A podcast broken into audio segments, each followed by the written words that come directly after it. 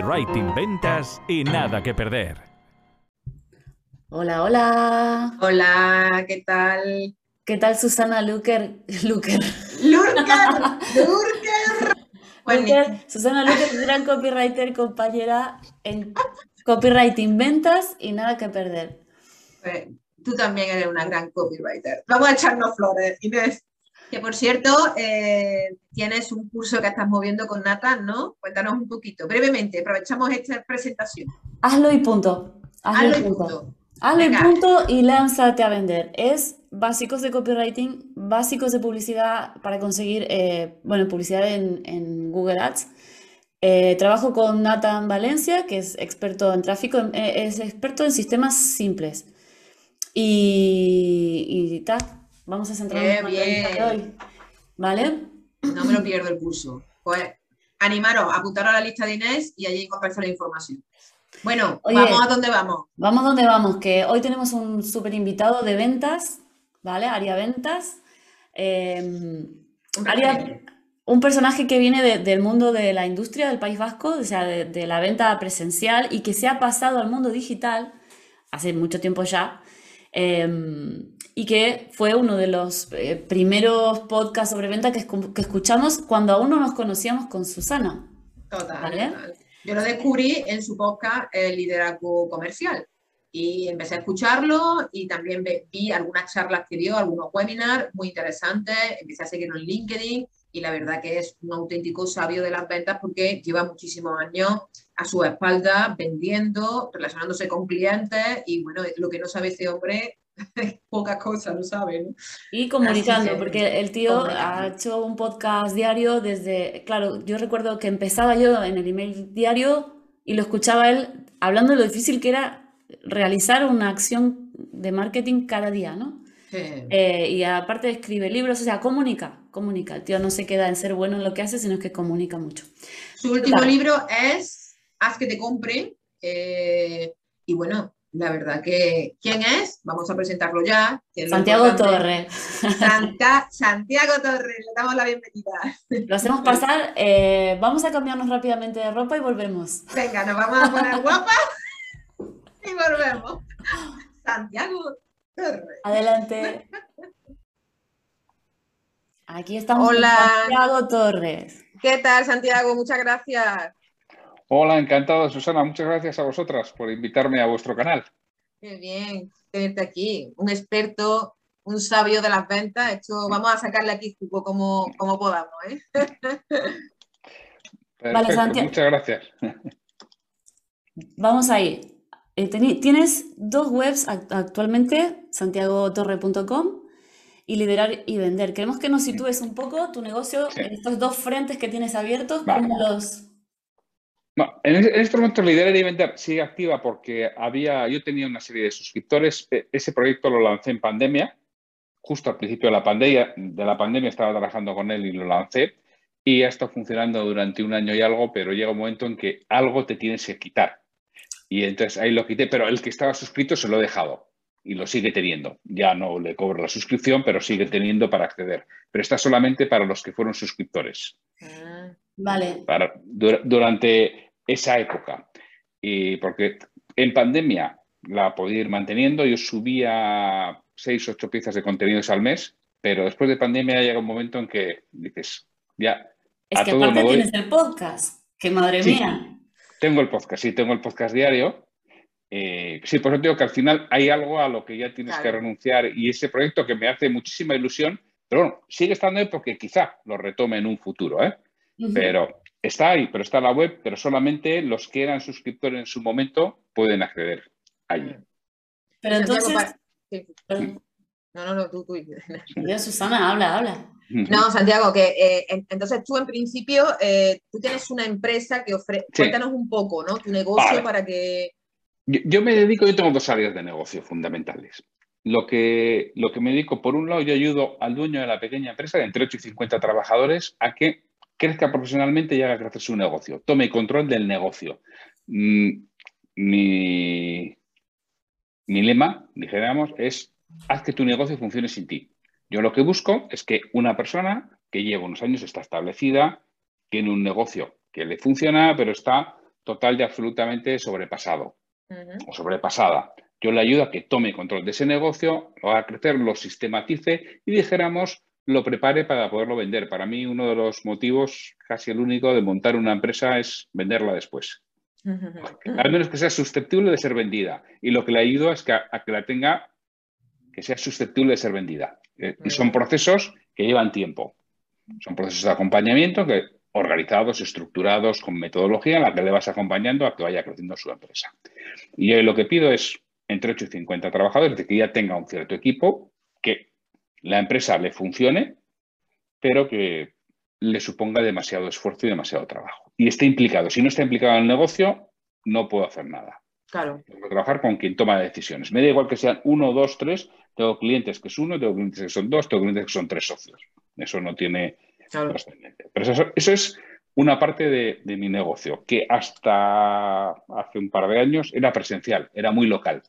Yo vivo en, en Guecho, en Vizcaya, era el entorno de lo que eran pues, 50, 60 kilómetros alrededor. Desde hace un par de años, justo antes de la pandemia, ya empecé a tener procesos a distancia, siempre. Las mm. primeras son presenciales, para conocernos tienes que ir, tienes que ver, tienes que ver a su equipo, y luego ya puedes hacer parte presencial y de vez en cuando puedes hacer algo, perdón, luego puedes hacer online y puedes hacer algo presencial allí. Esa es una parte importante de mi negocio. La segunda parte de mi negocio es impartir formación a equipos de ventas. En este caso son equipos de entre 6 y 30 vendedores, son con los que habitualmente trabajo, siempre puede haber excepciones. ¿Por qué no, no menos de, 6? poca formación de equipo impartes, porque mi formación es más que transmitir conocimientos, es ayudarles a aplicar la teoría. Yo, mi fuerte es la interacción en sala. Es las preguntas que me hacen, las preguntas que yo les hago a ellos y cómo les pido que lo hagan y les ayudo a componer y hacer su propia estructura. Entonces, con menos de seis es complejo, es complicado. A veces puede ser, pero tiene que ser algo excepcional. y, no quiero más de 30 porque me bloquean. 30 mm. son, yo trabajo con equipos de 12 o 15 habitualmente en las formaciones, o de 10, y te que son 30, son dos, son dos, dos equipos. Si haces cuatro o cinco sesiones o seis sesiones con ellos, son bastantes. Si alguien me mete 100, comerciales y me mete siete sesiones, me ha bloqueado durante cuatro meses. Jo, eso económicamente está muy bien, sí, pero que tengo otras partes de mi negocio. Y no me queda ah, más te solo bloquea, Te bloquea laboralmente, no te bloquea, la dinámica. No, no, tengo fechas. Yo, con toda la parte de mis clientes de, desarrollo de negocio, tengo compromisos. Claro. Claro, yo no me puedo dedicar tres o cuatro meses a, alguien que tenga 100 o 150 comerciales. A veces lo que tiro es, yo tengo compañeros, he tenido socios en su momento, he tenido asociados, tiro de ellos, pero casi siempre me quieren contratar a mí. No quieren otro. Con lo cual, pues, tiene la marca personal, ¿no? Es lo que tiene la marca personal. Entonces, bueno, por eso digo que siempre hay excepciones, ¿no? Pero bueno, cuando yo digo, ¿qué es lo que busco? Entre 6 y 30 en el equipo de, ventas y puede ser desde una sola jornada hasta seis jornadas de trabajo, que es lo que, o un ciclo. Ahora también, claro, hemos aprendido todos. Ahora ya también estamos combinando las sesiones online con las sesiones presenciales. Y hacemos sesiones de una hora, hora y media online y luego cada X tiempo haces una sesión presencial. Y entonces estamos metiendo ciclos. Antes, igual en ciclos que antes metía en seis jornadas presenciales, ahora lo estás metiendo en una serie, en, una semanal de hora, hora y media online, combinando con una presencia cada cierto tiempo. Pero eso siempre va, a medida de la empresa. Mi pregunta es, ¿qué, ¿qué, quieres que hagan después? Y cuando me cuenta lo que quieren que haga después, montamos el sistema, que es siempre muy parecido, pero pero cada uno, cada hijo es distinto. Claro. ¿Eh? pero cada hijo es absolutamente distinto, ¿no? Y esto es lo mismo, pues cada empresa y cada cliente es absolutamente distinto y te amoldas a lo que necesiten. Mm. Es decir, que tú no has tocado el, o, sí, ahora nos cuentas, eh, esta horda de emprendedores como nosotras mismas que, que estamos iniciándonos en, la, bueno, en, el emprendimiento a pequeña escala, no, no de trayectoria ni de tradición. Ni... Cuéntanos. Yo con los emprendedores no suelo trabajar. ¿Por qué no suelo trabajar? Porque yo necesito que alguien conozca muy bien el negocio. Y el emprendedor habitualmente no lo conoce. Es decir, volvemos a lo siempre, siempre puede haber excepciones. Alguien que ya haya estado en ese sector y se pone por su cuenta. Bueno, vale, pues puede ser porque lo conoce muy bien. pero yo no voy a conocer el negocio, yo no soy un consultor y yo no soy un especialista en un mercado. Yo soy, en ese aspecto, más un generalista, yo conozco la estructura y lo que hay que hacer y te ayudo a componerlo, porque al final ya llevo muchos años con esto, con lo cual has tocado ya muchos palos. Claro. Pero no soy el especialista. Entonces, un emprendedor, yo le puedo ayudar, pero poco, porque es que él tampoco sabe. Y además, un emprendedor es hombre orquesta, hace de todo. Mm. Y como tengo un poquito de éxito, se ha ahogado. Y en un proceso medianamente largo, porque es que me ha pasado, pues tío que Ya, yo ya soy experto, sí. aquí empiezo a trabajar con alguien, tiene éxito, capta clientes, pero ya no puede seguir desarrollando. Y digo, o sea, no vas a salir de esa carrera de la rata si no haces ese trabajo. Por eso, pues yo busco gente que eso ya lo haya pasado y haya sido capaz de dar un salto en su empresa y ya le esté funcionando. Lo más difícil en un, cualquier negocio es hacerlo crecer. Lo más difícil es que tu empresa facture un millón de euros.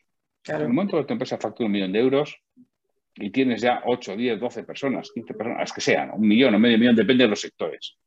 Eso toma- cobra una dinámica distinta. Para mí el empresario que ha sido capaz de hacer eso tiene un mérito inmenso e increíble, ¿no? Y creo que se valora muy poquito mm, las personas que han conseguido eso. Ah, tiene una empresa pequeñita, una empresa pequeñita. Tú sabes lo que es eso.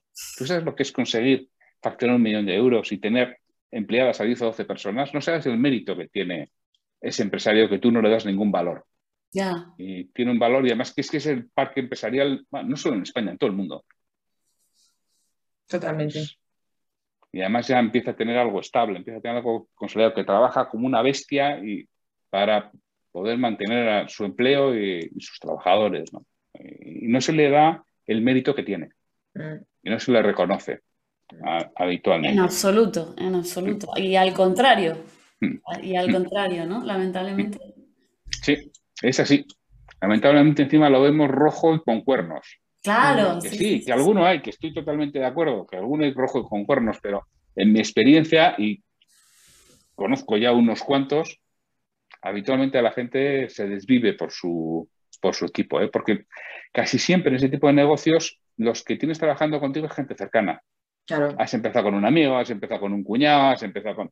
Y van viniendo de ahí, con lo cual es que...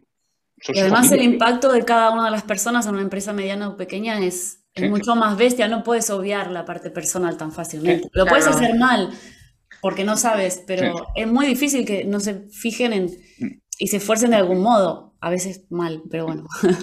Sí, Siempre habrá excepciones, pero habitualmente es que conoces perfectamente la situación personal de todos tus trabajadores. Cuando tienes de 12, 15, 20, y conoces a- por su nombre, por su apellido, sabes lo que le pasa, sabes los hijos que tiene, dónde trabaja su pareja. No, conoces todo y te, une un vínculo sentimental muy importante. Por eso la gente se desvive, ese pequeño empresario se desvive con, con esa empresa. Yo lo que intento hacer es ayudarles a que eso funcione mejor, a que tenga más consistencia para que todos vivan mejor, todos los que están ahí vivan mejor.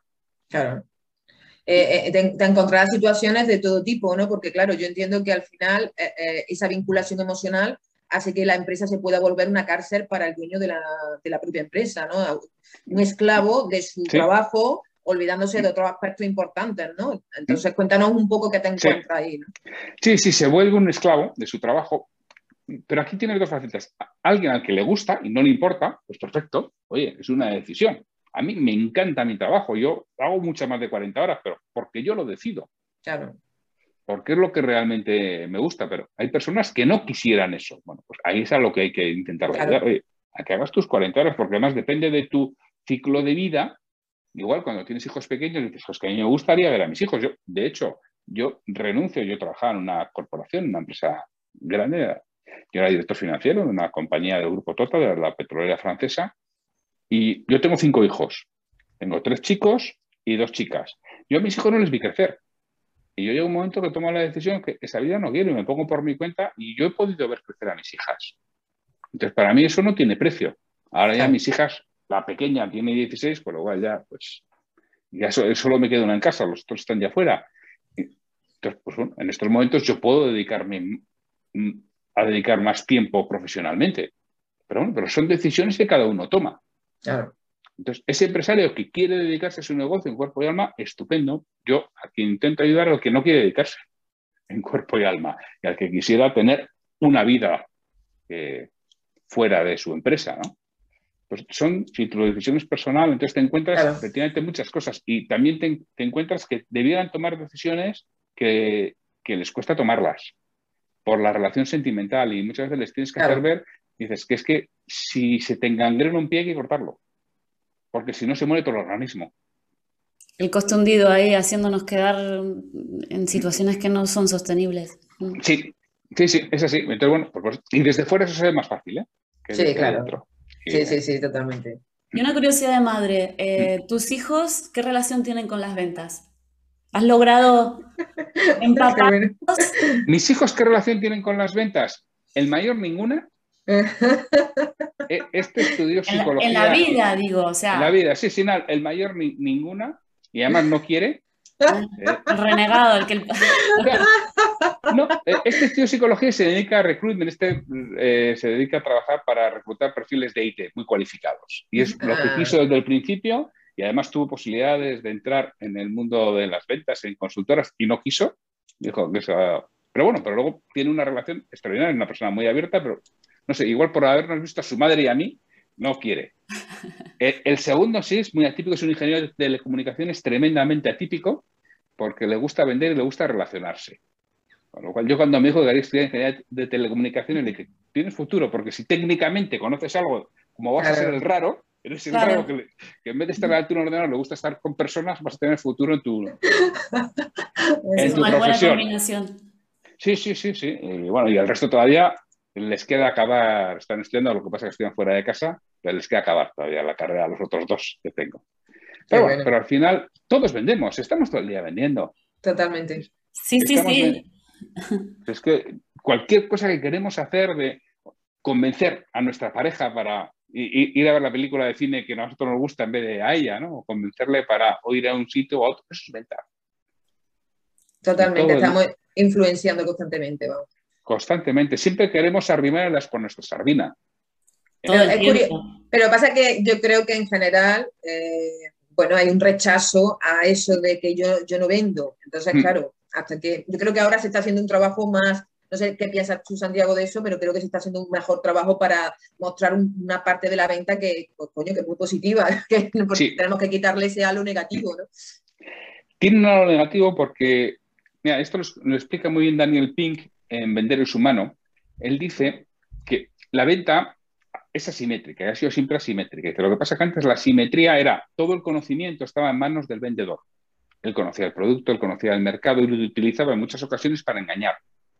Y además, como lo que sucedía es que solamente se iba a enterar el entorno del engañado, no importaba, podía seguir viviendo. Y un vendedor que engañara podía tener un aspecto, podía estar viviendo toda su vida engañando.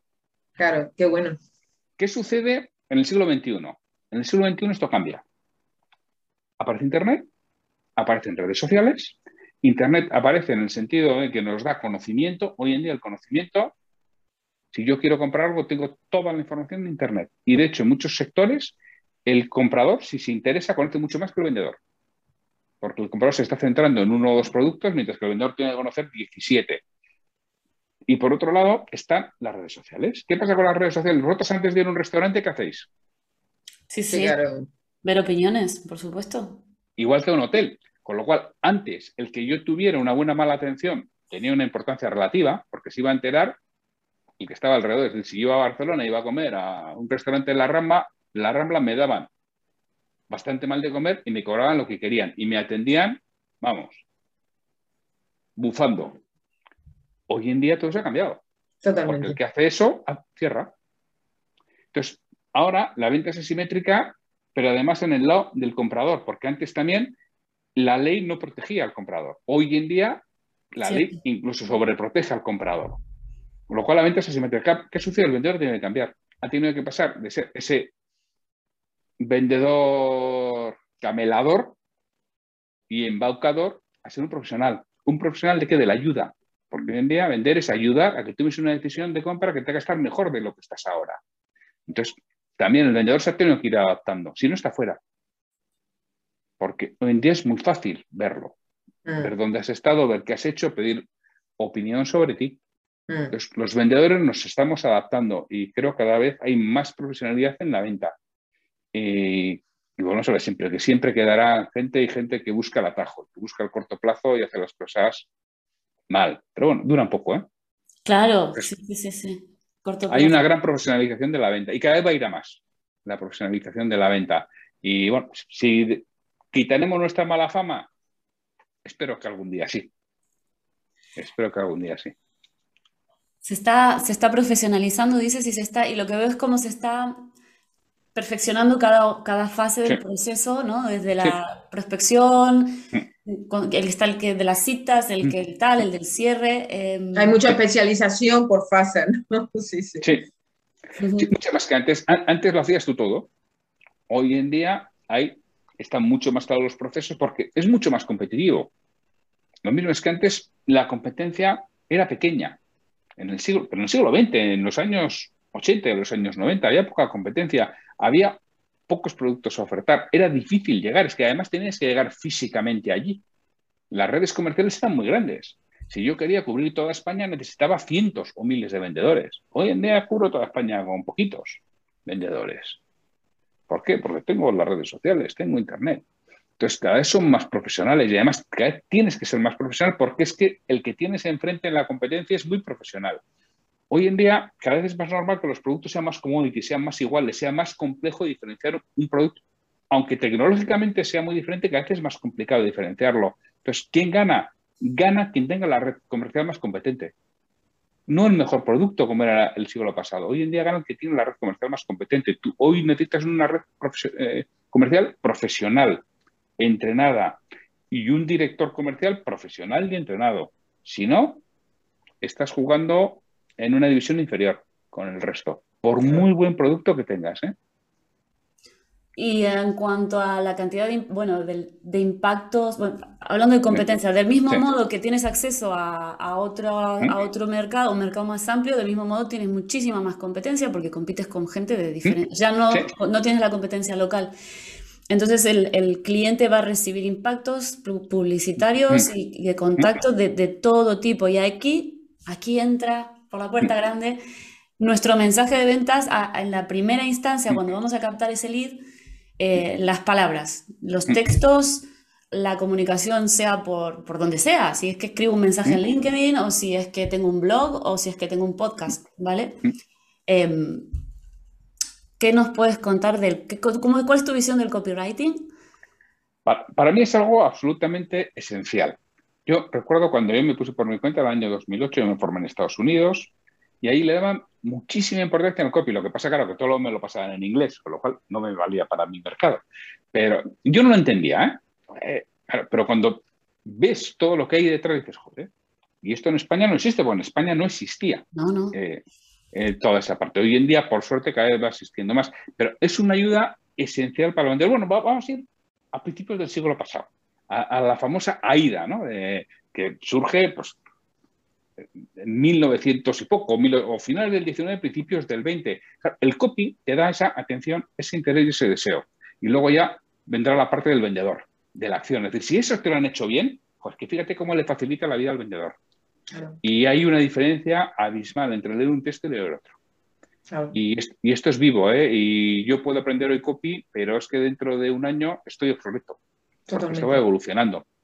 ¿Por qué? Porque el resto también mejora. El resto también aprende. Y yo aprendes tú y dices, hombre, que yo me dedico a vender. O si tengo que hacer todo y tengo que ser como Juan Palomo, suelo decir, deja que te ayuden, que te lo hagan, que hoy puede ser muy bueno, pero es que en un año estás obsoleto.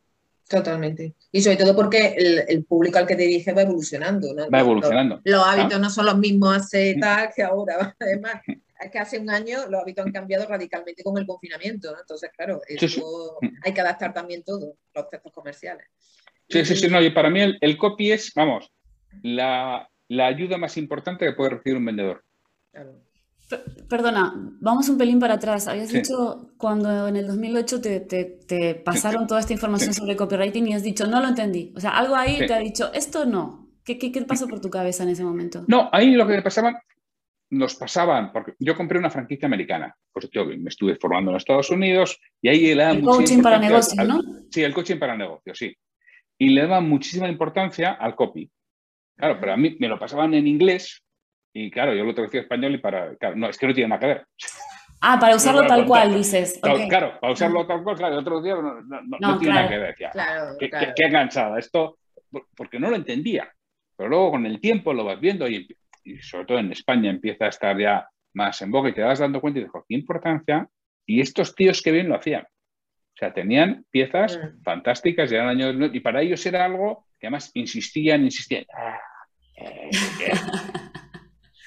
y era una de las claves de, de, toda aquella parte. Para ellos era esencial. Y ahora entiendo por qué era esencial. Claro. es que esto te facilita el trabajo después. Cuando luego haces tú una llamada de prospección, no tiene nada que ver si ha recibido ese impacto previo o no. Y ahí vamos a aplicarlo a los correos electrónicos, vamos a aplicarlo a cualquier comunicación que tengo con un cliente. Claro. Un copy adecuado o no cambia mucho. Mm. Que no te evita, o sea, que esto no te solucione, ah, ese vende solo. No, no. No es lo que se vende solo que te quedas sin trabajo si eres vendedor. Vete a algo que tengas que vender tú. Pero lo único que te lo ayuden, es decir, que te pongan ya en bandejas que cuando tú llames te quieran recibir, te quieran atender, quieran saber más. Eso es lo que, te, lo, que te tiene que apoyar el copy. Y puede ser en tu web, en tus textos, en tus mails y por supuesto en tus anuncios, ¿no? Totalmente. Y en tus páginas de venta, pues ni te cuento. Totalmente. Queremos que Sí, no, no, dime.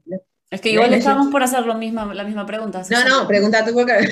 No, es que queremos saber, hablando de copies, que no es lo mismo, tus libros, no es lo mismo, pero tiene mucho que ver. Em, tienes cinco libros. Sí. Y, queríamos saber eh, qué lugar ocupan en tu negocio. No, tengo cinco libros, realmente tengo tres. ¿eh? O sea, dos son recopilaciones de artículos, porque estuve durante unos años, escribí un artículo semanal para un periódico económico. Y, lo que hice en un momento determinado fue recopilarlos, y hacer dos recopilaciones, una de artículos de liderazgo y otra de artículos de ventas. Pero bueno, si son dos libros, pero me refiero a que, bueno, qué recopilación de un trabajo previo que tenía hecho, sin más. Y luego sí tengo tres libros de ventas. El primero que escribí fue que te compre, que es, está orientado al dueño de un pequeño negocio, o este sí, a un profesional independiente, que le ayuda a ver todo el proceso de cómo diferenciarse para no vender por precio. Ese para mí supuso un cambio importante en, lo que hacía. Primero, me obligó a mí a pensar, a reflexionar y a ponerlo por escrito. Y hacer cosas que igual antes no hacía también. Que me la sabía la teoría, pero no lo hacía. Y al hacerlo dices, hombre, aunque solamente sea por vergüenza torera, pues yo voy a hacer lo que digo que, tiene que hacer el resto. Empieza a hacerlo y empieza a cambiar mi negocio. Porque además tengo un libro que se vendía bastante bien, varias veces. Bueno, llega a ser el, libro más el segundo libro más vendido de Amazon España en un momento determinado. Se vendió bastante bien, esto fue el año 2015, creo. Y bueno, pues cuando me contrataban para dar formación, ya sabían de, qué les iba a contar. Y para mí aquello supuso bueno, un cambio importante. Después publiqué un libro de liderazgo, La exclusión de Madi, que es un relato que gusta bastante. Y publiqué Cierra la Venta otro año después, año y pico después, que en el primer caso que te compren es desde que o sea, antes de ponerte delante del cliente y cerrar la venta es desde estoy delante del cliente, ahora cómo actúo, ¿no? Era un poco cerrar el ciclo. Y a mí los libros me sirven para darme a conocer. A mí es bastante, normal. Yo, siempre hay varias formaciones al año de alguien que me llama, que ha leído el libro y que quiere formar su equipo. Entonces, para mí es una forma de prospección importante, los, los, libros. el día 22 de diciembre, sí, y de marca el 22 de diciembre sale otro nuevo, ¿vale? Ah, está, en proceso de corrección en estos momentos. ¿Y nos puede adelantar algo, Santiago? Os puedo, sí, son, eh, en este caso no es un relato, en este caso es, no pretende tampoco ser un manual, tiene nueve relatos de ventas, pero luego tiene la parte de explicación de cada, de cada uno de los relatos. En este caso hay diez partes de explicación, porque uno es doble del relato saco dos explicaciones teóricas. Entonces, lo que cojo son distintos aspectos de la venta que cuento una, pequeña historia y luego lo enlazo con la parte teórica. El por qué es importante causar una primera buena impresión, por ejemplo. O cómo hago un seguimiento. Es otra de las cosas las que vas hablando. La inteligencia emocional en la venta. Bueno, quien, quien controla sus emociones controla la venta. Y explicas el por qué con algo, con un relato que intento que el vendedor se siente identificado que lo lee y dice, pues si esto veo que me ha pasado, pues luego le explico el por qué, el por qué le ha pasado y cómo lo puedo hacer de otra forma. Y eso saldrá 22 de diciembre, ese, ese libro. Qué interesante. Lo, de lo del control de la emociones lo vamos a sacar después, que me interesa muchísimo. Santiago, tú has estado hablando de, bueno, yo creo que cuando ha empezado a hablar de la formación que ofrecía los equipos, de mm. que había una parte presencial, después tuviste que añadir la mm. parte tecnológica. Mm. Bueno, Internet yo creo que ha sido como, bueno, ha interrumpido la venta tradicional y, y a ti, ¿qué te, ¿qué te, supuso dar el salto de pronto a surgen las redes sociales, toda esta tecnología? Y tú venías de la venta tradicional, de lo presencial, del, del contacto, ¿no? ¿Qué te supuso a ti y cómo te influyó? Si te, ¿qué, qué, qué aspecto negativo y positivo ha tenido en tu negocio, ¿no? las nuevas tecnologías, todo esto, ¿no? Bueno, yo estoy, siempre he estado implicado en la tecnología, o sea, siempre me ha gustado y además todo el tema de tecnologías de la información han estado bajo mi paraguas. En diversas empresas que he trabajado eran, he sido director de proyecto de implantaciones tecnológicas, inclusive, bueno, fui director de proyecto de implantación de SAP en España, la compañía en la que trabajaba, es decir, la tecnología la conozco. Entonces yo siempre he estado metido, desde que estuve por mi cuenta, eh, tenía mi cuenta de LinkedIn, de Facebook, de Twitter, siempre lo he tenido, les he hecho el caso que les he hecho, pero bueno, las he tenido. LinkedIn sí, LinkedIn le he hecho bastante más caso y no es algo que me suponga un gran esfuerzo. La tecnología siempre he estado en ello y además siempre he creído en las redes sociales, siempre he creído en, en el networking, en las relaciones con otros, siempre he estado asociado con otras personas, siempre he tenido socios, socios en una sociedad o socios de trabajo sin sociedad por medio, pero siempre lo he tenido. O sea, siempre he basado en las relaciones y en redes sociales. Pero para mí es esencial. Mis clientes no, mis clientes no. Mis clientes no, no, y de hecho mis clientes, los dueños de, empresa, no están en redes sociales. Te diría, ¿cuántos habré podido tener estos años? En las varias docenas que he tenido, tres, dos. Ah, uno de cada 15 pues, están en redes sociales. Eso es cierto. Los de ventas sí, ¿eh? Los de ventas prácticamente todos me han conocido por redes sociales. Por redes sociales o por, como tú antes me decías, por un webinar, por una ponencia. Pues ayer a las 9 de la noche habría el Sales Experience latinoamericano, pues habría ayer la primera ponencia era mía. Entonces, bueno, pues hay gente que me conoce pues, por esas ponencias, ¿no? Para mí eso es importante, estar ahí, estar presente en los eventos en los que, bueno, es una exposición pública. Eh, pero sí es cierto que mis clientes no están en redes sociales, pero eso lo uso por otros sitios. Antes hacía muchísima labor comercial de captación al principio y ahora por suerte me vienen del boca a oreja. No, claro. Pero no, me, referenciados. Mm. me preguntaba cómo los ayudas tú cuando tiene, han tenido que pasar, así como tú has tenido que dar formación mm. ahora, mitad presencial, mitad online, ellos han tenido que vender, pasar a vender online, eh, al menos en el confinamiento. Sí. Y en este, en este en este salto cuántico, eh, me imagino que se habrás encontrado muchísima resistencia, ¿no? O mm, intentar pasar las malas prácticas de un sitio al otro. Tú ten en cuenta que quien no vende servicios ha salido vendiendo presencial, con mayor o peor o peor disposición, pero ha sido vendiendo presencial. Yo tengo clientes de alimentación que al revés. Que no les ha cambiado nada. A mejor les ha cambiado el confinamiento, pero tenido clientes industriales que han seguido funcionando a menor ritmo, quizá al 70 al 80% han seguido funcionando. Dos semanas no, que estuvieron cerrados, pero el resto han seguido funcionando y depende de lo que está, porque tiene otros clientes industriales, pero como eran eh, industria esencial, podían seguir abiertos, porque mm. estaban proveyendo de materiales para industrias, para alimentación o para fabricantes de mascarillas, con lo cual Mm, la, inmensa mayoría de industrias han, sido abiertas a otros, a otros volúmenes, pero no, no, necesariamente tienen por qué vender online. Quien vende servicios sí, lógicamente tiene que vender online, no le queda más remedio. Pero una gran parte del tejido productivo no, no se ha alterado. Lo, que ha sufrido es caída de oferta. Hoy en día tenemos unos problemas tremendos de suministros. Uf, eh, sí. Sí, no, no, hace mucho hablaba con un cliente que, está, esto lo lleva una, compañera mía, no lo llevo yo directamente, pero le conozco al cliente y hablaba con él, y está desesperado, estos están en automoción y están en un ERTE de reducción temporal de empleo parcial, dice, es que nosotros hemos hecho los deberes bien, nosotros tenemos solucionado todos los problemas de suministro, que nos ha costado mucho, y, no podemos servir porque nuestras piezas van en otros componentes más grandes y otro proveedor es el que falla. Uf. Y dice, claro, y yo estoy en ERTE no por mi responsabilidad, sino por la responsabilidad de un tercero, ¿verdad? Muchas veces todo eso te afecta, lo que hagan otros te afecta en tu negocio. Y este se lamentaba, decía, he hecho todo bien, pero me afecta. Si el otro tiene la materia prima, no acaba la pieza terminada. Y si no acaba la pieza terminada, ¿para qué quieren lo que, lo que yo les proporciono? Hay, sectores complicados, sí. Sí. Tremendo. Y Santiago, me ha encantado una cosa que has dicho, dice, yo antes prospectaba y ahora ya me llegan por el boca a boca. Esto me interesa mucho. ¿Cuál es el punto en el que pasas de dejar de prospectar a que te lleguen los clientes y te busquen? ¿Cuál crees tú que es el punto? Algo también hago yo, ¿eh? Hombre, claro, claro, está clarísimo. Esto ya más esfuerzo tuyo. No, pero me refiero, me llegan por el boca oreja, pero yo no espero que me lleguen. Depende de los momentos. O sea, hay momentos en los que, es más, dices, jo, que no me lleguen más, porque no me da la vida.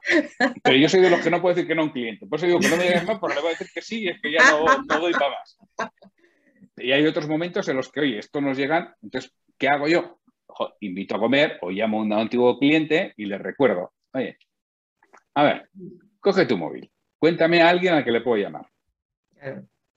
Ya está, él coge su móvil y me voy con dos o tres referencias de uno que ha sido cliente mío y que le llamo diciendo, oye, pues te llamo porque tenemos relación con esta persona que es cliente, que es proveedor, que es tu conocido, y me ha dicho que hable contigo porque estuve trabajando un proceso con él y que te puede interesar. ¿Podemos ver? Y esa es la prospección que hago. O sea, no es la prospección de estar buscando, es mucho más concreta. Pero claro, ¿qué sucede? Que tengo 40 clientes de esos. ¿A los 40 les puedo llamar? Pues igual a los 40 no. No, no porque el trabajo haya sido bueno o malo, sino porque, bueno, hay gente que es más afable para eso y gente que es menos afable. Entonces, yo habitualmente, ¿qué hago? Quedo con dos o tres y con los cinco o seis referencias que obtengo me vale ya no tengo que hacer más. Que dentro de unos meses o dentro de un año vuelva a pasar lo mismo, pues quedo con otros dos o tres. Por eso tengo que es que es diferente. Si hago prospección, pues es una prospección distinta, mucho más orientada, mucho más cualificada, pero porque ya tienes esos casos de éxito. Claro, claro. Y luego, como tengo bastantes casos de éxito, también la confianza de la gente, vosotros que conocéis muy bien toda la parte de persuasión, que os voy a contar, pues la parte de prueba social, en mi caso, es importante. Tú entras en mi perfil de LinkedIn y verás más de 70 recomendaciones de clientes. Claro. cuando alguien entra y dice, pues por lo menos 70 clientes ha tenido. bueno, pero y, no solo eso, tú tienes una, persistencia, bueno, o sea, nosotros somos muy de, insistir en la, importancia de las repeticiones del tiempo para ganar la confianza y tú con tu podcast, con, tu presencia, tus posts, o sea, es, ese trabajo es, es brutal, o sea. Eh, ese trabajo te ayuda mucho en la confianza. Si ese trabajo a mí me simplifica mucho cuando tengo que coger el teléfono. Lo mismo, igual que si yo necesito, por lo que fuera, porque hay momentos en los que el trabajo no viene solo. A veces sí y otras no. Pues en esos momentos, si yo entro a, LinkedIn, bueno, utilizo una herramienta Delta de, con la que trabajo mis contactos de LinkedIn. Si yo llamo a alguien o mando un mensaje directo en LinkedIn, tengo bastantes probabilidades de que me escuche. Entonces, no tengo que mandar 200. Claro. Si mando 10 o 12, seguramente cierro alguna jornada de ventas, que es lo que necesito facturar en ese momento. Pero claro, esto es un trabajo de años, que es que a veces queremos eso sin haberlo hecho. Entonces dices, bueno, esto es un trabajo de, como decir otras, de insistencia, de goteo, de estar allí, de ganarte una, tener una marca personal. Entonces, bueno, pues te atienden de otra manera. Que esto es lo que tienen que ganarse los vendedores, ¿eh? Que algunos no lo ven, ah, si yo trabajo por cuenta ajena, sí, sí, pero aunque trabajes por cuenta ajena, ten tu marca personal. Yo puedo contar casos, y quizás le conocéis, Ricardo Ramos de ventasexito.com, pues él es un vendedor de calidad pascual, pero él tiene su marca personal muy potente y le gana muchos clientes y muchas ventas por su propia marca personal. Totalmente. Y él se dio cuenta hace años y hay gente que ahora se está dando cuenta, oye, eso es para claro, pero supone un esfuerzo. Ricardo Ramos, eso le supone mucho esfuerzo también, lo disfruta, le encanta, lo hace, pero es muy divertido. Gracias a eso, tiene una posición en su mercado totalmente diferente a otros vendedores. Y mientras otros vendedores en su mercado pueden estar llorando de que no encuentro clientes y que a, él, no te voy a decir tampoco que los vaya regalando, pero. Claro. Es mucho más fácil cuando llama a alguien o va a visitar a alguien, coño, tú eres el del podcast. Joder, y es que la conversación es totalmente distinta. Me decías lo de los libros. Mira, yo esto se lo oí a un americano en algún podcast, supongo en algún podcast o en algún webinar o algo.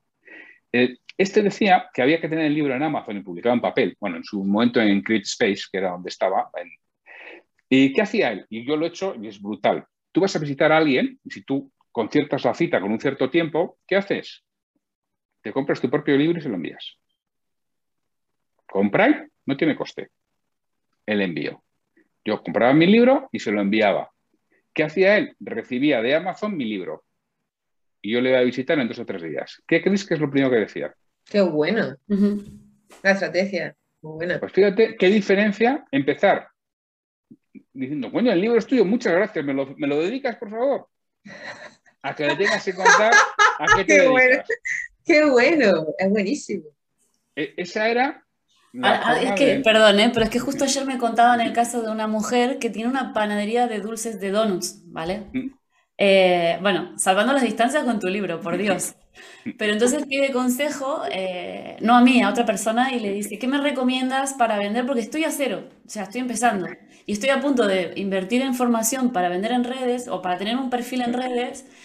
Y le dice la, el consultor, le dice, pero ¿por qué no, no regalas tus cajas y se las mandas a los- tus posibles mejores clientes de la zona y te presentas con una carta de ventas, de en papel?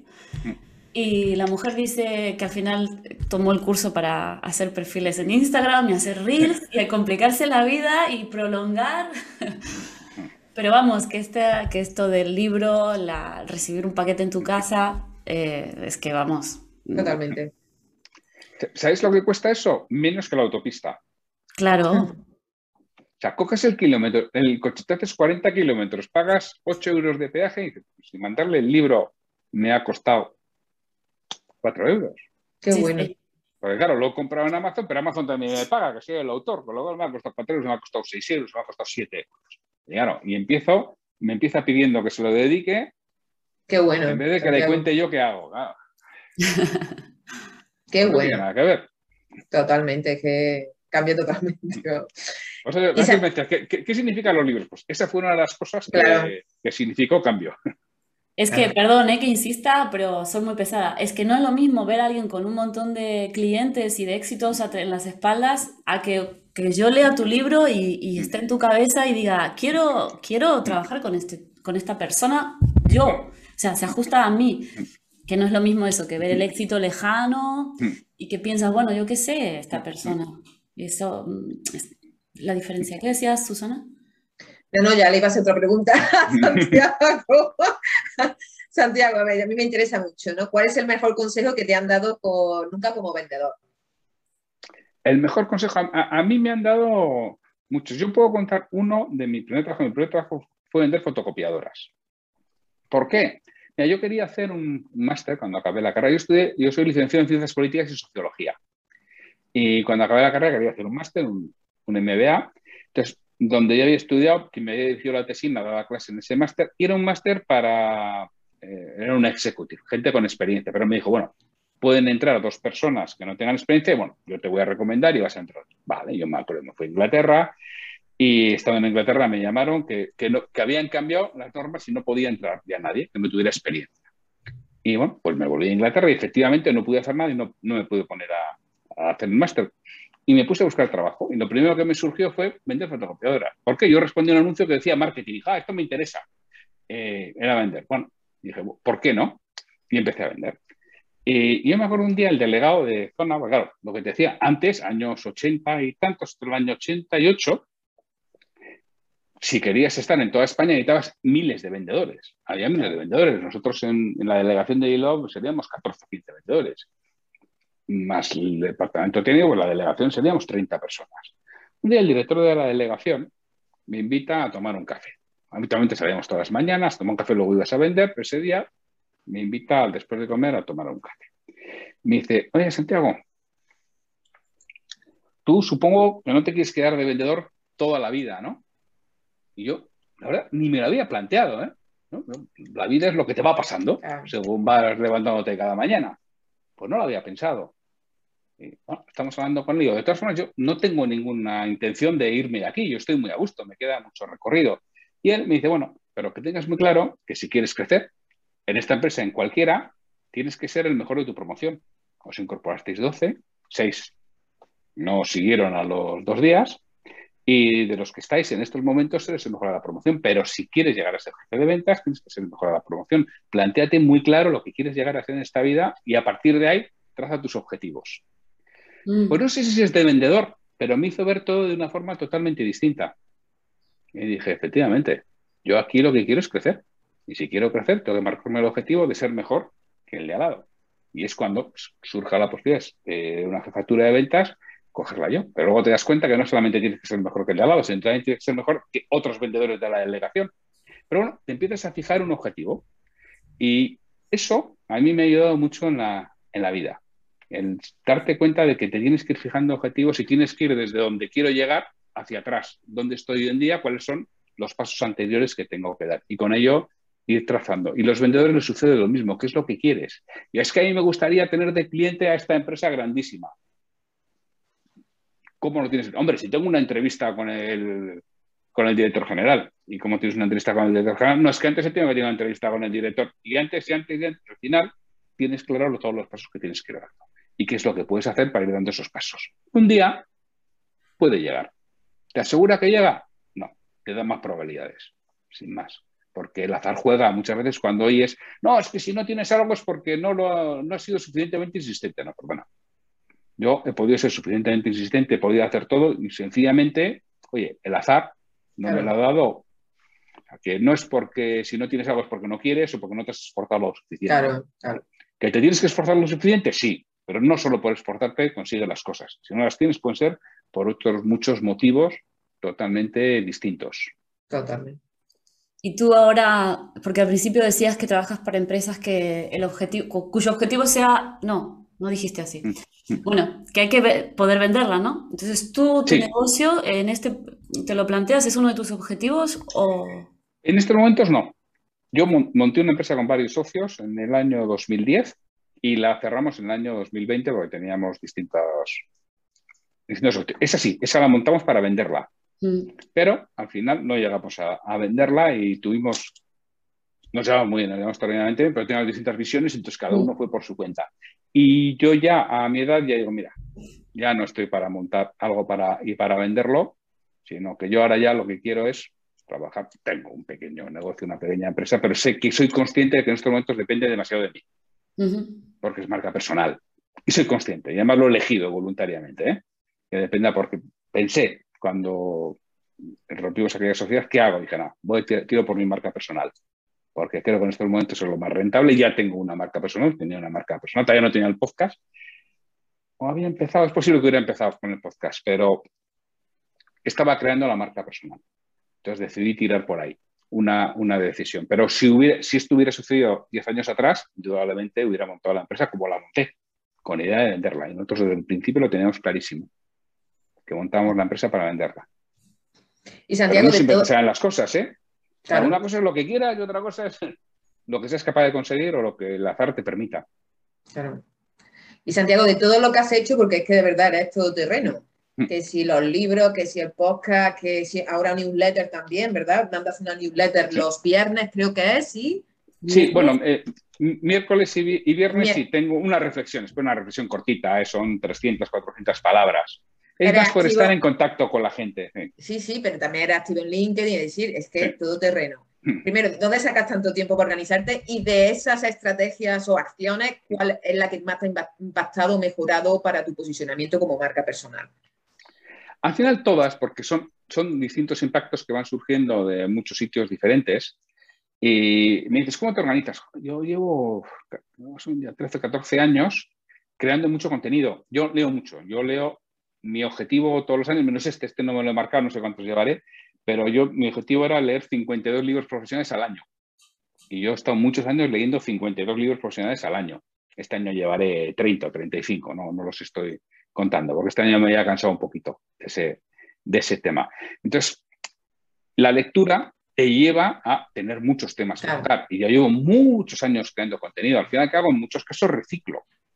No te voy a decir que ya no invento nada, porque sí, muchas veces lees cosas que dices, esto te inspira y haces algo nuevo. Pero el 90% de mi contenido en estos momentos es reciclado de algo que ya he hecho en el pasado, que lo adapto al medio. Es decir, yo un podcast, muchas veces que hago en el podcast, cuento algo que ya escribí, igual en el año 2000 y 2011, lo actualizo, pero bueno, pero es algo que ya, que ya tenía. Los, te- tenía un newsletter de, li- de liderazgo los domingos en LinkedIn, que ahora no lo estoy, he parado durante unos meses, por lo mismo, porque ya no te da la vida para, para Claro. más. ahí era un, era un relato habitualmente, una historia de unas 1500 palabras. Y en muchos casos todo eso era contenido reciclado, actualizado, pero reciclado. Algunas veces no tenías y tenías que hacerlo nuevo, ¿no? Pero tú ten en cuenta, claro, al final cuando llevas tanto tiempo tienes ya mucho hecho, mucho andado y hay que, hay que saber reciclar. Hmm, Entonces tienes el podcast, tienes el, blog, ya no le hago mucho caso en la, en la web. Es uno de mis objetivos para el 2022, ¿eh? retomar mi, mi blog y mi web que la tengo muy abandonada. Y las reflexiones son 300, 400 palabras, que esas sí, esas sí las creo casi siempre, ¿no? Alguna vez no, pero vamos, 300, 400 palabras es muy facilito. O sea, realmente tienes una idea, un flash de algo que quieres tocar y lo redactas. Eso, eso rato para la marcha, eso me lleva 10 minutos, no me lleva más. ¿Y tienes, digamos, banderas rojas en tu marca personal? Es decir, cosas que dices aquí no entro porque, o porque tú, o por algo interno o por algo eh, en cuanto a tus ventas, ¿no? O sea, mm o, no, o te sientes total, con total transparencia a la hora de comunicar? Yo procuro evitar temas de política. Algunas veces me meto en charcos en, en el podcast y además cada vez que te metes en charcos lo notas porque rápidamente te llegan mensajes de bastantes sitios. Y, pero yo evito, evito todo lo que sea una polémica que no lleva a ningún sitio. O sea, yo si estoy en redes sociales es para intentar aportar valor, para intentar hacer que la gente reflexione, para que tome decisiones que le lleven a lugares distintos en los que está eh, creo que eso aporta poco, intento evitarlo. Yo intento hablar solamente de tema profesional. Hombre, siempre la parte personal también en algunas ocasiones hablas porque no somos dos, somos uno. No, yo no soy el Santiago del trabajo y el Santiago de fuera del trabajo, y creo que nadie. O sea, todas tus alegrías, ilusiones, miserias y penas las estás llevando de un sitio a otro. Y es muy difícil. No, somos robots, no tenemos un interruptor. Tengo una imagen tuya de algún podcast y hace mucho, porque eran tus inicios. Tú estabas diciendo, no puede ser, he comenzado hace poco, no puedo parar y, contabas que te habías puesto una olla en un hotel, creo que en un hotel, una olla al vapor y que tenías la toalla. Pues no era una olla, me había puesto, creo que era una manta, eso fue en Murcia. Había ido a impartir una formación en Murcia y había quedado con un, bueno, otros les llaman competencia, yo les llamo gente con la que puedo colaborar. Y había quedado con él, habíamos ido a cenar, nos habíamos tomado una copa y había llegado a las dos y pico. Y yo tenía el podcast grabado, ¿eh? y no me digas por qué, no lo encontré. No encontraba el podcast del día siguiente, pues lo tengo que grabar. Digo, pero si me pongo a grabar el podcast a las dos y media de la mañana, a las tres de la mañana, en un hotel, me pueden asesinar. Entonces cogí una manta, me la puse así encima. Ah, eso. Voy, a, no gritar mucho y a ver cómo queda. Y, le he puesto una olla. Una manta, fue una manta. Cogí la manta y más, me la puse así encima del ordenador, porque además, claro, lo estaba grabando directamente contra el ordenador. O sea, no tenía mi micro, no tenía nada. Yo empezaba. Pero yo tenía mi compromiso de que el podcast tenía que ser a las 6 de la mañana y salía a las 6 de la mañana. Yo empezaba el email, el email diario y, te escuchaba y decía, es, esa es la actitud, ¿no? Y, y, luego te escuché en algún otro momento hablar y me gustó mucho porque mm, es tema de disciplina, autocontrol. O sea, eh, eh, tenemos muy clara la disciplina, en plan, si la tenemos o no la tenemos, ¿vale? Eh, pero el autocontrol es algo que no, no entra tanto en la mente. Cuéntanos qué, qué, por qué es una habilidad tan importante en la venta. Es en todo, en la vida. O sea, la fuerza de voluntad, cuando hablas de fuerza de voluntad, gente, es que yo no tengo fuerza de voluntad. espera, la fuerza de voluntad se divide en dos partes. Por un lado está la disciplina y por otro lado el autocontrol. Yo siempre pongo, el ejemplo de si tú quieres perder peso. Si tú quieres perder peso, tienes que cambiar tu dieta y tienes que hacer ejercicio. La disciplina es aquella que te hace hacer el ejercicio que debes de hacer. Hago lo que debo de hacer. Soy disciplinado para hacer. El autocontrol es evitar comer lo que no tendría que comer. Es decir, evitar hacer lo que no tendría que hacer. Eso es el autocontrol. Hay gente que tiene mucho autocontrol poca disciplina. Hay gente que tiene mucha disciplina y poco autocontrol y hay gente que tiene las dos cosas. Entonces siempre digo, tú tienes que ver dónde estás fallando. ¿Dónde fallas? ¿En el autocontrol o en la disciplina? Las dos cosas. Tenemos un problema. No, yo soy más o menos disciplinado, pero sí es cierto que el autocontrol, digo, vamos a enfocarnos en el autocontrol. Y cuando tú quieres hacer un, mail diario, por ejemplo, cuando quieres hacer otra serie de aspectos, ¿dónde estás fallando? Vamos a ver si es parte de disciplina parte de autocontrol. Es que no hago el mail diario porque resulta que estoy haciendo otras cosas. Vamos a intentar evitar que hagas otras cosas para que ganes el tiempo. Porque Susana, perdón, me estoy cargando. No, no, no, no, no, ya está, pero tú sigue, sigue esto es- Es que hablas mucho de, de- de qué tontería es eh, observar los errores e intentar poner nuestro tiempo y nuestra energía en resolver errores en vez de potenciar lo que son nuestras fortalezas, como negocio, como profesionales. So- te Sí, sí, sí. escuchamos. Sí, eh, eh, eso era una reflexión que, que enviaba el otro día, ¿no? Que en algún sitio lo leí y me lo recordó. Claro, muchas veces estamos siempre empeñados en, oye, es que esto fallo, lo otro fallo. Vamos a ver, si tú eres vendedor, olvídate, a ti te van a comprar por lo que eres bueno, no te van a comprar por lo que eres malo. Entonces, si tú te, dedicas a solventar aquellas cosas en las que no eres bueno, vas a ser mediocre en todo y, y no te compra nadie. O no te, nadie te ofrece un puesto de trabajo, porque te van a ofrecer un puesto de trabajo por lo que destacas. Entonces, descubre muy bien lo que destacas y fortalécelo. Haz que destaques mucho más. Mira, en, el episodio de hoy cuento una historia que leía un libro, que, que lo cito, el libro Confundido, cuenta que era un profesor de marketing que llega a clase y lleva una bolsa.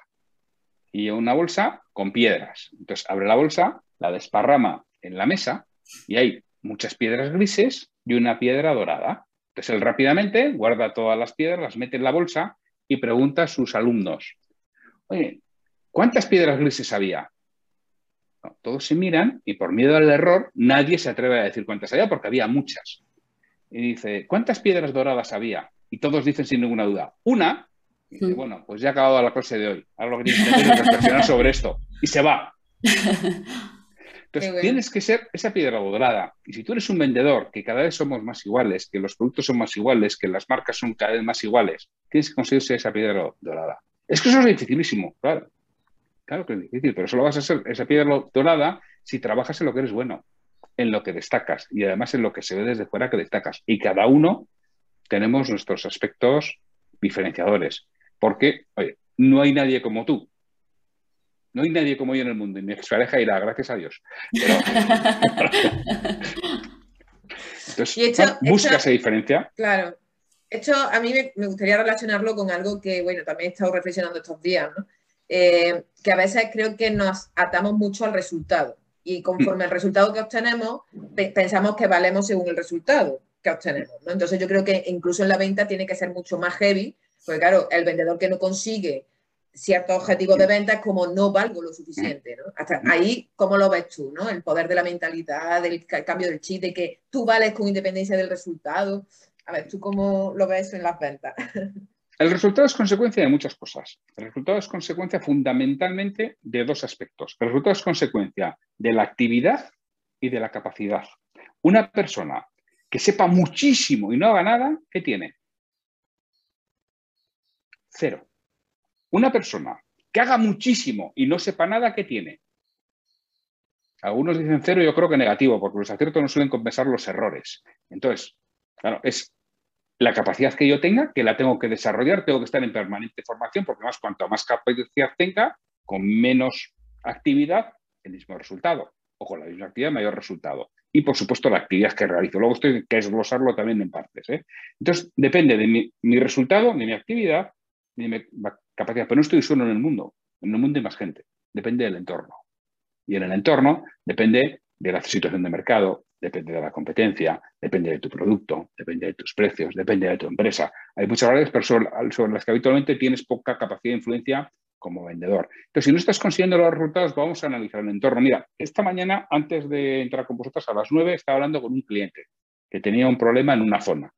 Y bueno, hablando con él, resultaba que el problema que estaba teniendo en esa zona es que la competencia se había vuelto loca y estaba haciendo una oferta de dos por uno. ¿Por qué? Yo qué sé. No lo sé, eso ya lo, lo averiguaremos. ¿eh? Y estaba teniendo una caída de ventas en meses importantes, en septiembre en concreto en un mes muy importante, estaba muy preocupado. Pero es que el entorno juega. No es que tu vendedor no esté haciendo lo correcto, seguramente se está esforzando más que nunca. Lo que pasa es que alguien ha decidido que en esa zona hace una producción. ¿Por qué? Una producción que rompe todo. ¿Por qué? No lo sé. Habrá que ver si sigue haciéndola o lo amplía a otros sitios o sencillamente ha sido algo puntual. Pero es que cuando tú no tienes resultado hay que ver el por qué. Tú realmente estás trabajando en tu actividad, estás trabajando en tu capacidad. ¿Hay alguna cosa que puedes hacer diferente? Vamos a hacerla. ¿Qué es lo que depende de ti mismo? Y luego vamos a analizar el entorno a ver qué está afectando. Pero no vamos a poner que muchas veces lo que hacemos es ponernos el foco en el entorno. No, es que la culpa con, la, con la que está cayendo tal como está el mercado y encima menuda castaña de producto llevo y mi empresa no sirve a tiempo. Eso estará muy bien y tiene razón, pero con eso no puedes hacer nada. Claro. Puedes hacer con tu actividad y con tu capacidad. Trabaja sobre ellas. Con tu actividad, la- eh, el cambio es hoy, con tu capacidad el cambio es mañana. Pero si no trabajas hoy tu capacidad, mañana sigues igual que hoy. Pero el entorno cambia ¿eh? y el entorno evoluciona, con lo cual tú te quedas atrás. Y luego ya, como les des metros de ventaja, no les coges. Por eso un vendedor debe estar en permanente formación. Y aplica, bueno, aquí es que ayer, no sé por qué, pero eh, estaba en, en- en esta diferencia entre, ¿sabes cuando dices, ahora lo aprendí, Mm. antes lo sabía, ahora lo aprendí, ¿no? O sea, ese- es aquel error que dices, Sí. pero si yo esto lo sabía, ¿cómo es que cometo este error, no? Mm. Esta es la diferencia, la, la- lo la importancia de los formadores en, en- persona o, o en trato personal, no, no Sí, necesariamente en persona, ¿no? Eh, Bueno, sí, eh, yo te tiro la... Sí. No te Sí, hice sí, no, a- pregunta, te a- abro el a- tema. a- a- habitualmente es eso, es eso es entrenamiento. O sea, yo lo aprendo cuando lo ejecuto y cuando me equivoco, casi siempre. También Claro. podemos aprender de los aciertos, ¿eh? pero los aciertos lo que hacemos es nos vanagloriamos más que aprender. Eh, entonces, cuando yo intento algo es cuando me doy cuenta. Los problemas de matemáticas, cuando los aprendes? Cuando intentas hacerlos, no salen y el profesor te lo explica la pizarra. Dices, claro, joder, es cuando aprendes el problema. Si no lo intentas hacer en casa, no aprendes nunca, por mucho que te lo expliquen. Y en las ventas y en la vida en general nos pasa lo mismo. Yo tengo la teoría, pero cuando voy y la aplico en mi caso, Totalmente, es cuando me doy cuenta. Y cuando hago mi análisis de conciencia, es cuando digo, es que esto lo podría haber hecho diferente. No hace falta que te fustigues, ni que salgas a hacer los picados de Semana. Santa. Sencillamente date cuenta de que lo podéis haber hecho diferente y que tienes que hacer la siguiente vez, poner foco en aquello que podrías haber hecho diferente. Y eso es últimamente cuando yo trabajo con vendedores, lo que digo, oye, pon un foco, pero además en cada visita comercial pon un foco en algo. Hay gente a la que le cuesta mucho pedir que le compren, solicitar el pedido. Digo, pues tú entras y el foco de tu visita es solicitar el pedido. No puedes salir de ahí sin, so- sin solicitar el pedido. ¿Qué sucede? Que después de 8 o 10 visitas, eso lo interiorizan, de 8 o 10 o de 23, depende de lo bruto que sea cada uno. Ah, ah, pero y a unos les cuesta otro y a otros 33. Pues ya está. Pero después lo acabas interiorizando y cuando lo interiorizas, cambia lo cuento. Es el aprendizaje que antes lo sabía, ahora lo he aprendido. Pero lo he aprendido Totalmente. haciendo. Mm. Nadie, nadie aprende a nadar leyendo un libro. Solo Mm. aprendes a nadar el día que te metas a la piscina. Eso sí, como no hayas leído el libro, igual te ahogas, ¿eh? Totalmente. Y Santiago, tú como formador, ¿cuál es la lesión de ventas que más repites? Hoy yo repito muchas cosas. Mu- mu- muchas veces. Para mí, una de las más importantes es planifica tu actividad y planifica tus visitas. Tú tienes que saber lo que quieres que, pase y cómo tienes que hacer para que pase. Y luego ya el cliente hará otras cosas, pero tú por lo menos ten clara tu parte. Tu parte es lo que, de qué quieres hablar. Tú tienes que querer hablar de lo que eres bueno y diferente. Eso es lo único que te interesa. Lo que no bueno y diferente no tienes que hablar. Tienes que escaparte de ahí. No entres en la conversación en lo que no eres bueno. Tú solamente en lo que eres bueno. Entonces, ten muy claro cómo tienes que iniciar la conversación, cómo tienen que ser las preguntas y qué capotadas tienes que dar para volver a lo que eres bueno. E intentar que la conversación vaya por ahí. Que a veces no irá, porque el cliente también puede intentar otras cosas. A veces no irá, pero la mayoría de las veces irá en los derroteros que tú quieres. Es lo que tienes que conseguir. Y eso se hace planificando, no se hace improvisando. Yo soy buenísimo improvisando, pues si planificaras, te sacábamos a hombros. Mm, Interesante. estupendo.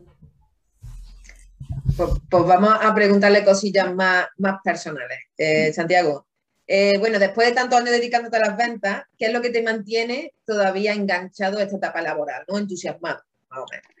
Me encanta. A mí me encantan las relaciones con, de- con personas y sobre todo me encanta ayudar. Para mí es importantísimo ayudar y en mi trabajo veo que ayudo. Veo que cambio, no, no me voy a atrever a decir cambio vidas, ¿no? pero cambio a, a- a las personas. Y ah, pues las personas te agradecen el que lo hagas y lo que les haces crecer y cómo realmente pues, me relaciono de otra forma. Y para mí eso es muy, muy, muy gratificante. Si quieres, es quizá un poco egoísta, ¿no? Porque, bueno, como me hace sentir bien, pues ayudo a los demás para sentirme bien yo. Sí, Totalmente. Entonces, ¿estás por sacar tu, tu libro en diciembre, has dicho? sí, el 22 de diciembre. Estaremos atentas. ¿Y la gente dónde puede encontrarte? A mí me encuentra fundamentalmente en LinkedIn, como Santiago Torres Escudero, también me tiene, por supuesto, en Twitter o en Facebook, pero son redes que utilizo menos. Instagram también creo que tengo cuenta, pero nada, de vez en cuando me acuerdo y subo algo, pero habitualmente no. Y luego en mi web, que no la tengo muy, la tengo un poquito descuidada, la tengo que trabajar en santiagotorres.com. Es donde, donde me encuentra. Estupendo. Y en mi podcast, Liderazgo Comercial. Un podcast muy interesante. Lo tienes en Spotify, lo tienes en Evox, lo tienes en Apple Podcast, en Google Podcast, en cualquier reproductor de podcast que tengas, lo puedes encontrar en Liderazgo Comercial. Hoy ha salido el episodio 745. ¡Wow! Un ole, o sea, sí, mm. muy bien. Madre mía, tremendo. No, no, recomendamos el podcast porque toca temas muy interesantes y la verdad que es muy entretenido. Así que, bueno, Santiago, una pregunta más, Inés. 1500, pero vamos a parar. 1500, pero es que si no nos podemos tirar. El hombre se va sacando temas y siempre te va, te va a sorprender con algo muy interesante. Totalmente, totalmente. Bueno, Santiago, pues te agradecemos muchísimo que te hayas pasado por el canal. Ha sido un placer entrevistarte y que nos compartas tu sabiduría en venta. Así que muchísimas gracias, de verdad. Muchísimas gracias a vosotras, Susana, Inés. Muchísimas gracias y hasta cuando queráis. Nos estamos leyendo y escuchando. Gracias, Santiago. Gracias. Un abrazo muy fuerte, Santiago.